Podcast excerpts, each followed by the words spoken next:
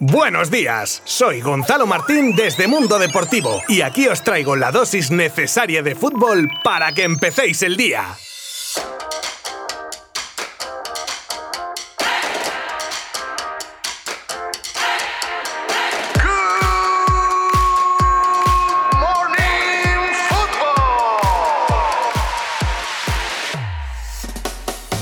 Pues hoy viajamos por Europa y más concretamente a Inglaterra. Pero tranquilo todo el mundo, no vamos a hablar de cocina, de arte, etc. Esto es un podcast de fútbol, ¿no? Pues eso, que esta semana se juegan partidos de la liga adelantados de la jornada 29 de la Premier, inaugurada ayer por el Manchester City Wolverhampton. Y bueno, el City cosecha ya su vigésima primera victoria consecutiva. Se dice fácil y pronto, ¿eh? Mira, vigésimo, vigésimo primera...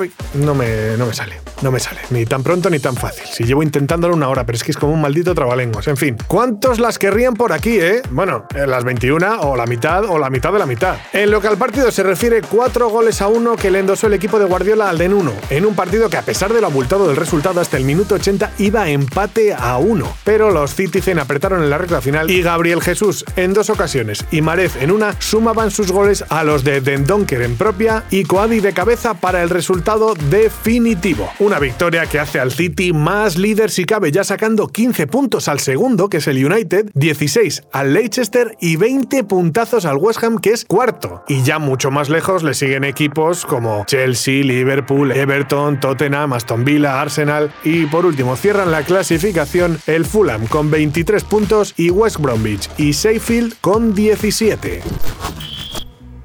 Hoy noche de copa. El Barça ante su primer gran reto de la temporada. Noche de copa, ¿eh? Que no de copas. En fin, que me voy por las ramas. El Barcelona y el Sevilla se juegan hoy un pase a la final de la Copa del Rey en el Camp Nou. Y aunque el equipo hispalense parte con la ventaja del 2-0 de la ida, el barcelonismo tiene que tener fe y para ello se agarra a estos datos de Leo Messi que teniéndolos en cuenta podrían suponer la clasificación del Barça para la gran final. Por ejemplo, el hecho de que haya un precedente de remontada con Leo en 2019 donde se remontó el mismo resultado, un 2-0 con un 6-1 para superar unos cuartos de final. O el hecho de que en 42 partidos entre Sevilla y Barça, Messi haya ganado 30, con 38 goles, de los cuales 3 hat-trick, 7 dobletes y una manita incluida en la final de 2018. Otro punto para la esperanza es que el Barça en el Camp Nou ha logrado hasta en 8 ocasiones un resultado que serviría para clasificar a los Blaugrana. Desde luego, motivos para creer hay y de sobra, y el más importante de todos es el de que esté Leo Messi en el terreno de juego. Ahora hay que demostrarlo ahí abajo en el césped. Será, como decía, hoy a partir de las 9 de la noche. Lucas Diñe, el ex del Barça que ya es el lateral más peligroso de Europa. Este es un caso de manual. El típico jugador que apunta maneras tiene mucha calidad, es joven, pero no acaba de cuajar. La verdad es que pasó por el Barça sin pena ni gloria. También es cierto que no tuvo todas las oportunidades del mundo porque, bueno, la sombra de Jordi Alba es muy alargada. Así que el Barcelona lo vendió al Everton donde Lucas parece que ha encontrado su sitio, donde es feliz y donde está a un gran nivel, tal nivel que se ha ganado la renovación con el equipo inglés por cuatro años más justo cuando se hacía público unas estadísticas que colocaban a Lucas como el lateral zurdo que más peligro crea de las cinco grandes ligas europeas. Para verlo y no creerlo, algunos estará tirando de los pelos por la poca paciencia que se tuvo con él, pero, claro, a toro pasado... O Black igualó a Grifa y ya acecha el podium.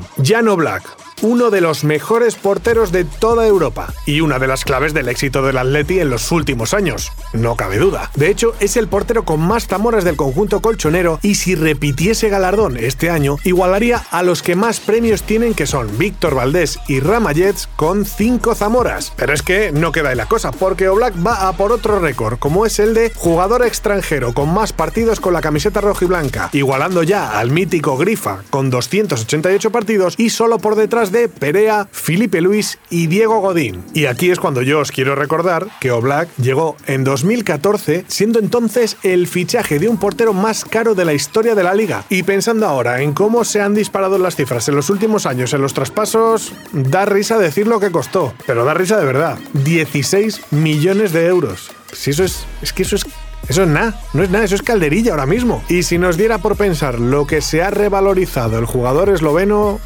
de escándalo. Hasta mañana. Mundo Deportivo te ha ofrecido Good Morning Football, la dosis necesaria de fútbol para comenzar el día.